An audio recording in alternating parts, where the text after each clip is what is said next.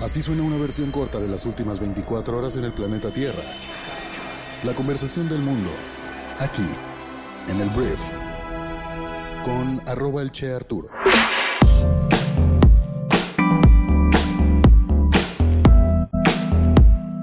Muy buenos días, bienvenidas, bienvenidos a esto que es el Brief para este viernes 2 de junio. Yo soy Arturo Salazar, soy tu anfitrión y uno de los fundadores de Briefy y en este podcast vas a informarte con un resumen de esas noticias que debes conocer el día de hoy para ser una persona bien informada. Muchísimas gracias por estar aquí, vamos a comenzar con esto que es el Brief. Arranquemos hablando de México y tenemos que hablar del presidente Andrés Manuel López Obrador porque ayer AMLO reconoció que en su gobierno han ocurrido el mayor número de homicidios de la historia, pero culpó a las administraciones anteriores por heredarle este problema.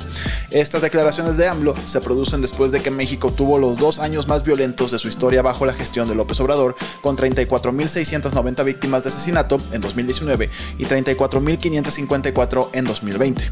Y bueno, los números que saca AMLO dicen que entre 2019 y el último registro oficial que hay este año, se reportaron 151.471 homicidios. A estos faltan agregar los que ocurrieron en las últimas semanas y serán algunos porque mayo fue uno de los meses más violentos que ha tenido este gobierno.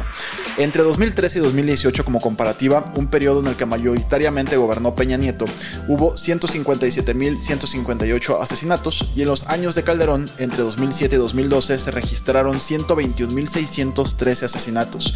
Pésimas noticias, pésimas números todos. AMLO habla de que pues su gobierno ha traído a la baja el porcentaje de homicidios, sin embargo, pues cuando los cuentas tienes este número que es gigantesco. Y a partir de aquí hay quien defiende o ataca a Andrés Manuel López Obrador. Yo solamente quiero decirte que en 2018 hay una nota que tú puedes checar en cualquier diario. En enero del 2000, en enero 3 del 2018 AMLO dijo, yo voy a conseguir la paz, ese es mi compromiso, voy a conseguir la paz y voy a terminar con la guerra. No vamos a continuar con la misma estrategia que no ha dado resultados. A mitad del sexenio ya no habrá guerra. AMLO dijo que en tres años, como todavía precandidato, todavía ni siquiera era un candidato, dijo en tres años voy a acabar con la violencia.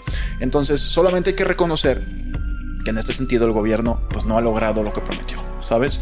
Entiendo que no es tan fácil como uno piensa acabar con la violencia, hay que entender también, ya vienen elecciones otra vez, hay que entender que ningún candidato ni partido político es capaz de acabar con la violencia. Ningún partido político, ningún presidente va a ser capaz. Es algo que necesita a muchas, muchas más personas para lograrse.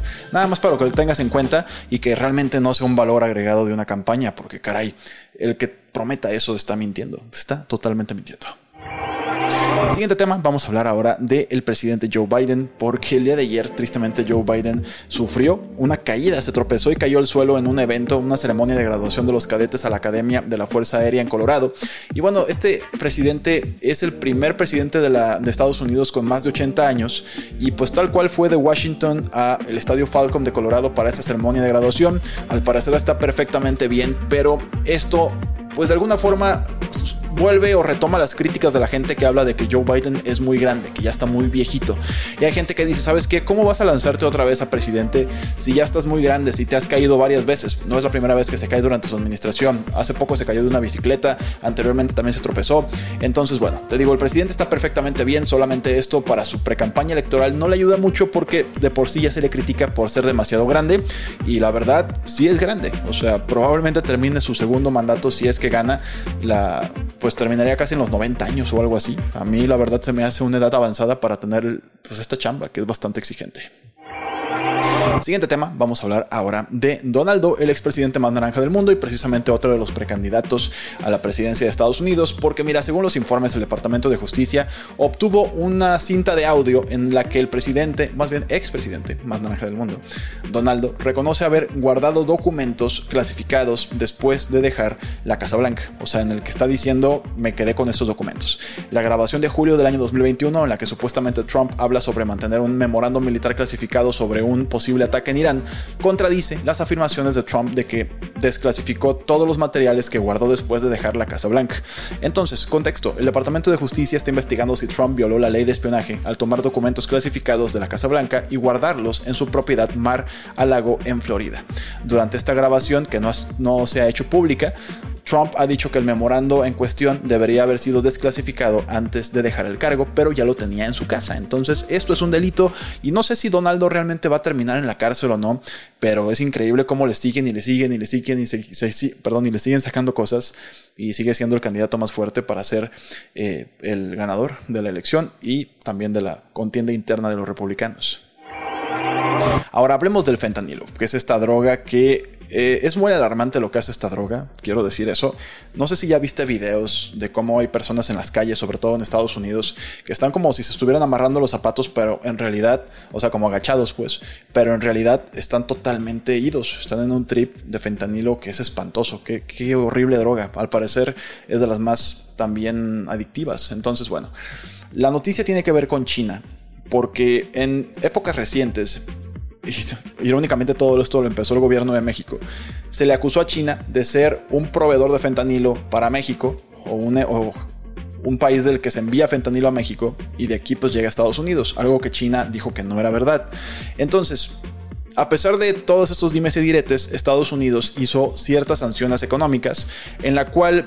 Em, pues castigó a ciertas empresas, a ciertas personas con el argumento de que China es el epicentro de la fabricación de la droga sintética y pues según ellos es una estrategia para debilitar las estructuras financieras de los proveedores de los cárteles mexicanos. Entonces sancionó ciertas empresas, te digo, y entidades financieras allá en China, Estados Unidos, para que no pudieran comerciar. Y esto pues China está diciendo que pues la, la rechazan por completo y dicen que están intentando culpar a China, o sea, Estados Unidos está intentando culpar a China de sus propios problemas la cual eh, está cañón como este argumento de que, oye, arregla tus problemas en casa, la verdad funciona para Estados Unidos, siendo uno de los consumidores o el consumidor de drogas más importante del mundo, pues sí, Estados Unidos, si quiere acabar con el tráfico, yo también estoy de acuerdo que deberían acabar con la demanda, aunque si les quita las drogas a tantas personas en Estados Unidos, la crisis que se te arma también en ese sentido es brutal, entonces eh, es un, no sé si es un problema imposible de resolver, por lo menos no es tan simple. Ahora voy a hablar de una gran noticia que tiene que ver con el gobierno de la India, porque India dijo que no planea construir nuevas plantas de carbón en los próximos cinco años. Y en cambio, el país, pues, que es, el, es el más poblado del mundo ya, estoy leyendo aquí, sí, ya es el más poblado del mundo, se va a centrar en impulsar la generación de energía renovable. El carbón se utiliza actualmente para generar el 75% de la electricidad de la India. India, que es el tercer mayor emisor de gases de efecto invernadero del mundo, quiere alcanzar cero emisiones netas para el año 2070. Pero para eso se necesita instalar 500 gigavatios de energía limpia para el año 2030. Entonces, em, para el 2070 quiere cero emisiones netas, pero para el 2030 tiene objetivos súper agresivos. Es una gran noticia que ya no vayan a hacer plantas de carbón. La verdad, con tanta gente, imagínate, 75% de la electricidad del país se hace con carbón. Es una cochinada ese aire. Wow. Para los fanáticos de los cómics y de Marvel, vamos a hablar de Spider-Man porque hay tres películas de Spider-Man en desarrollo, incluido un live action de Miles Morales, y así lo confirmó la productora Amy Pascal en una entrevista con Variety. Y bueno, Pascal comenzó mencionando que una película animada de Super, digo, Spider-Woman está en camino ya. Miles Morales también tendrá su propia película live action y también confirmó que hay una cuarta película de Spider-Man protagonizada por Tom Holland y Zendaya que está en desarrollo, aunque actualmente su producción se ha frenado debido a la huelga de guionistas en Hollywood. En esta cuarta película con Tom Holland, en teoría, podría ya presentarse eh, Miles Morales, ya en una versión en vivo, pues no en la caricatura que conocemos. Pero bueno, grandes noticias para los fanáticos de Spider-Man. Vienen no solamente una ni dos, sino tres películas próximamente en los cines. Muy bien, muchísimas gracias. Antes de irme, voy a hacerte mi recomendación del día en Briefy. Si no sabes qué es Briefy, te platico. Briefy es una aplicación móvil educativa y está diseñada para que líderes de negocios que están muy ocupados y que no tienen tiempo de prepararse puedan hacerlo y desarrollar sus habilidades de management invirtiendo entre 3 y 15 minutos al día. Hoy te recomiendo que vayas a leer o escuchar un artículo que se llama Tres estrategias para gestionar un equipo con poco personal.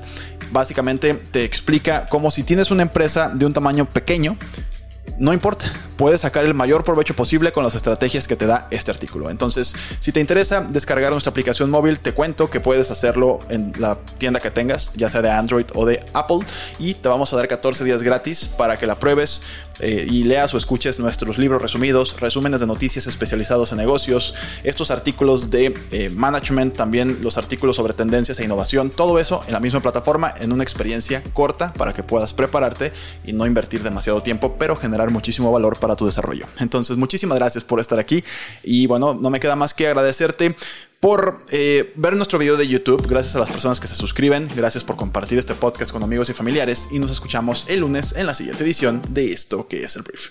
Yo soy Arturo. Adiós.